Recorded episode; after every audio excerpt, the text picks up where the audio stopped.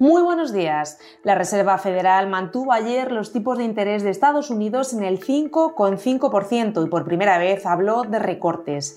Más adelante estará con nosotros Sergio Saiz, corresponsal de expansión en Estados Unidos, para darnos todos los detalles. En un minuto ampliamos esta y el resto de informaciones que resumimos a continuación. Veremos que la fiebre del hidrógeno se desboca con 650 proyectos. Les contaremos que Celnex encarga a Deutsche Bank vender su filial en Austria. Analizaremos que diputados y senadores invierten sus planes de pensiones en BlackRock. Y por último les hablaremos de Mercadona, que reparte 600 millones en primas entre sus empleados. Como les comentábamos al principio, a última hora de ayer conocimos la decisión de tipos de la Reserva Federal de Estados Unidos, que se ajustó al guion y mantuvo el precio del dinero en el 5,5%.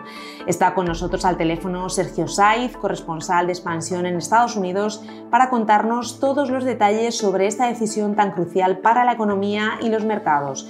Buenos días, Sergio. Buenos días, María Luisa. Pues sí, la Reserva Federal cumplió ayer con lo que se esperaba y mantuvo los tipos sin cambios en el 5,5%. Aún así, dio una alegría a los mercados al hablar por primera vez abiertamente de recortes de tipos. Pero una de cal y otra de arena, como ya nos tiene acostumbrado su presidente Jay Powell, que se negó a fijar un calendario. Incluso llegó a decir que el Banco Central está dispuesto a mantener los tipos altos más tiempo del previsto si es necesario, y hay que recordar que están en máximos de los últimos 23 años. Así que luces y sombras en el mensaje de la Fed, que sentó como un jarro de agua fría en Wall Street, que sigue confiando en que los recortes lleguen antes de lo previsto por la Reserva Federal. ¿Cuándo? Imposible de saber todavía, aunque ahora todas las apuestas apuntan hacia primavera. En clave empresarial hablamos de la fiebre inversora en el sector del hidrógeno. Enagas tendrá que analizar nada menos que 650 proyectos de más de 200 empresas, entre las que están Cepsa, Repsol, Iberdrola, Endesa y Acciona. Se han presentado más del triple de los proyectos que se preveían. Y el papel de Enagas, el gestor de las grandes redes de gas españolas, será el de cribar y eliminar dos tercios de los proyectos industriales que se han presentado. Celnex ha contratado a Deutsche Bank como asesor financiero para analizar la venta de su filial en Austria.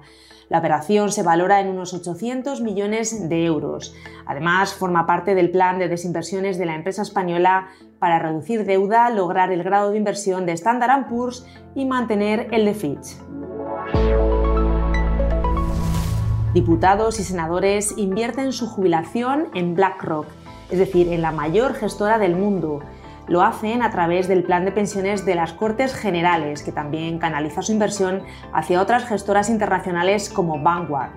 El plan de pensiones de las Cortes tiene un patrimonio de 16 millones de euros repartidos entre cerca de 2.000 partícipes. BlackRock es el principal valor en el que invierte el plan, con un peso conjunto del 8,75%. Mercadona reparte 600 millones en primas a sus empleados. De esta manera, la cadena de supermercados dispara un 50% las primas a sus más de 100.000 trabajadores. Esta prima supone dos pagas y media extra. Mercadona asegura que esta medida hace patente que sus empleados son los principales responsables del éxito de la compañía. En la agenda del día hoy rendirá cuentas en España Sabadell. En Estados Unidos será el turno de Amazon, Apple y Meta. A nivel macroeconómico se publica el PMI manufacturero de la eurozona y de Estados Unidos y también el IPC de la zona euro. Otro dato de calado será la decisión de tipos del Banco de Inglaterra, que tendrá lugar a la una hora española. Y en la bolsa, el IBEX 35 cerró ayer con avances del 0,38% hasta los 10.077 puntos. Lo hizo gracias al empuje de Santander tras la publicación de un beneficio histórico que superó los 11.000 millones de euros. El diario británico Financial Times indica que Jay Powell, el presidente de la Reserva Federal, asegura que los recortes de tipos en marzo no son el escenario base, un mensaje que no sentó nada bien a Wall Street, que vivió su peor jornada en cuatro meses. Este rotativo también nos cuenta que la justicia ha desestimado la demanda interpuesta por Disney contra el gobernador de Florida, Ron DeSantis, y la junta que este nombró para supervisar el distrito donde se levantan sus parques temáticos.